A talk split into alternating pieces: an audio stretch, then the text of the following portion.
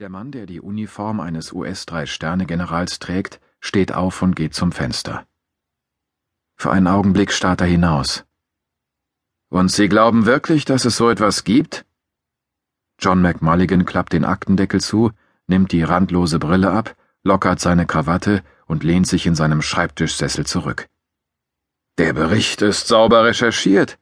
Ich weiß, es klingt fantastisch, aber Parker ist ein knallharter Realist. Er würde niemals einen solchen Bericht schreiben, wenn er keine konkreten Anhaltspunkte hätte. Für einen Augenblick herrscht Stille im Raum. Kein Laut dringt von außen durch die Panzerglasscheiben in den karg möblierten Raum. Der Uniformierte dreht sich um. Und sein Informant ist einen Tag später tot aufgefunden worden, sagen Sie? McMulligan nickt. Am nördlichen Stadtrand von Kairo. Er wurde erschossen. In den Hinterkopf. Hinweise auf den oder die Täter gibt es bisher nicht. Allerdings mauern die Ägypter. Der General dreht sich wieder zum Fenster um. Wir wissen nicht, ob es das überhaupt gibt und wenn ja, wo wir es suchen sollten. Aber nehmen wir mal an, dass es so etwas gibt. Das wäre rein militärisch gesehen die größte Sensation aller Zeiten. McMulligan beugt sich wieder nach vorn. Wir werden es finden. Der General sieht ihn mit seinen wasserblauen Augen an. Wir müssen. Die Twin-Turboprop-Maschine der Aerospatiale Alenia Flugnummer LH4078 war pünktlich um 19.15 Uhr auf dem Florentiner Flughafen Amerigo Vespucci gelandet. Robert Darling lächelte zufrieden. Der Ausflug hatte sich gelohnt. Da er nur einen kleinen Handkoffer bei sich trug, brauchte er nicht an der Gepäckausgabe zu warten und hatte so den Parkplatz in wenigen Minuten erreicht.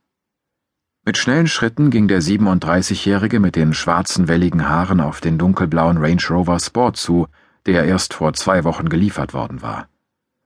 Ein schönes Auto hast du dir da gekauft, Roberto, dachte er, als er die elektronische Entriegelung betätigte und der Wagen ihm freundlich entgegenblinkte. Er legte den Koffer auf den Rücksitz, zog das Jackett des naturfarbenen Leinenanzugs aus und warf es ebenfalls dorthin. Roberto, kennst du mich nicht mehr? Der Angesprochene fuhr herum. Hinter ihm stand ein kleinerer Mann mit ebenso schwarzen Haaren, der sich offensichtlich darüber freute, Roberto überrascht zu haben. Ach, Fabio, ich war völlig in Gedanken. Wie geht es dir? Fabio Cavora lachte und zeigte seine makellos weißen Zähne. Dieses Lachen gehörte zu seinem Handwerk, denn als Wirt des renommierten Florentiner Restaurants da Giulio in der Via della Vigna Vecchia hatte er nicht nur für erstklassige Speisen und Weine zu sorgen, sondern auch für die gute Laune seiner Gäste. Er beherrschte sowohl das eine als auch das andere in Perfektion. Danke, alles bestens. Ich habe Gäste aus München, die will ich abholen. Warst du auch in der Maschine? Ja, antwortete Robert aber ich war in Berlin und musste via München fliegen. Ziemlich zeitaufwendig für eine so kurze Strecke. Aber es hat sich gelohnt. Ich habe meinen deutschen Verleger getroffen. Und? Fabio spitzte den Mund und riss die Augen auf. Warst du erfolgreich? Robert nickte.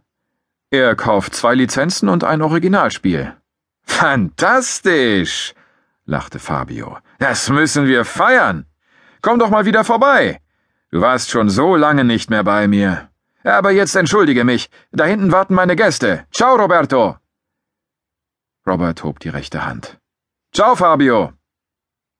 Stimmt, dachte er, als er den Wagen in die Via del Termine lenkte. Der Mann hat recht. Es ist lange her, dass du dort warst. Seitdem Francesca in Kalifornien lebte, mied er das da Giulio. Obwohl er sich jedes Mal fest vornahm, nicht an sie zu denken, konnte er nicht anders, wenn er das Restaurant betrat. Ihre Stimme, ihre Augen, ihr sinnlicher Mund, die Art, wie sie sich ihr kastanienbraunes Haar aus dem Gesicht strich, all das ging ihm an diesem Ort, an dem sie viele wunderbare Abende verbracht hatten, nicht mehr aus dem Kopf. Zweimal hatte sie ihm seither geschrieben, aber dieses Jahr war noch keine Nachricht von ihr gekommen.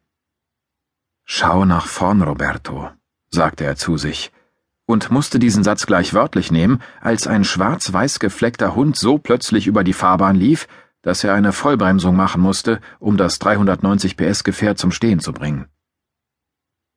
Kopfschüttelnd fuhr er weiter. Eigentlich hatte er seiner Mutter Donatella Medici versprochen, vorbeizuschauen.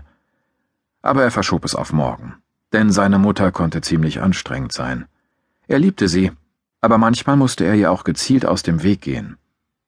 Nachdem sie seinen amerikanischen Vater kurz vor dessen Tod in Baltimore verlassen hatte und ins heimatliche Florenz zurückgekehrt war, waren ihre Betreuungsversuche noch intensiver geworden.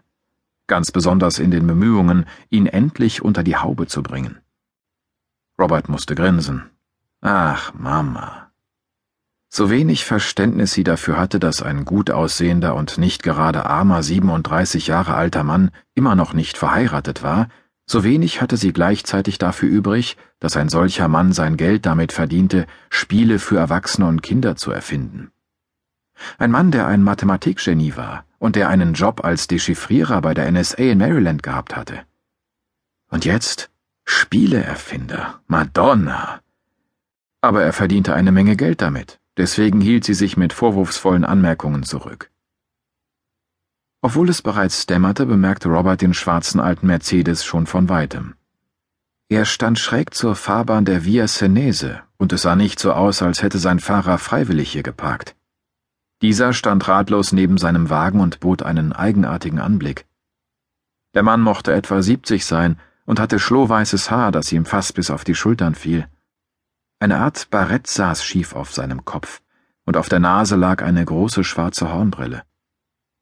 Er trug einen schwarzen Gehrock, darunter ein weißes Hemd mit einer blauen Schleife. Trotz dieser seltsamen Aufmachung strahlte er auch etwas Würdevolles aus. Robert hielt und ließ die Scheibe auf der Beifahrerseite hinunter. Kann ich Ihnen helfen? Der Alte schüttelte den Kopf. Ich fürchte nicht, sagte er mit einer wohltönenden Baritonstimme. Ich weiß selbst nicht, was er hat. Er ist plötzlich stehen geblieben. Robert stieg aus seinem Wagen. Vielleicht haben Sie kein Benzin mehr. Nein, nein, das kann's nicht sein. Ich habe heute Morgen erst getankt. Robert strich sich über den Nasenrücken. Vielleicht die Benzinpumpe, die Kerzen. Aber so genau kenne ich mich damit leider nicht aus. Der Alte lachte auf. Wissen Sie, was ich von Autos verstehe? Nichts. Überhaupt nichts. Ich weiß nur, dass sie fahren und was man machen muss, damit sie auf der Straße bleiben. Robert überlegte kurz. Kann ich Sie denn irgendwo absetzen? Dann können Sie morgen mit einem Monteur wiederkommen.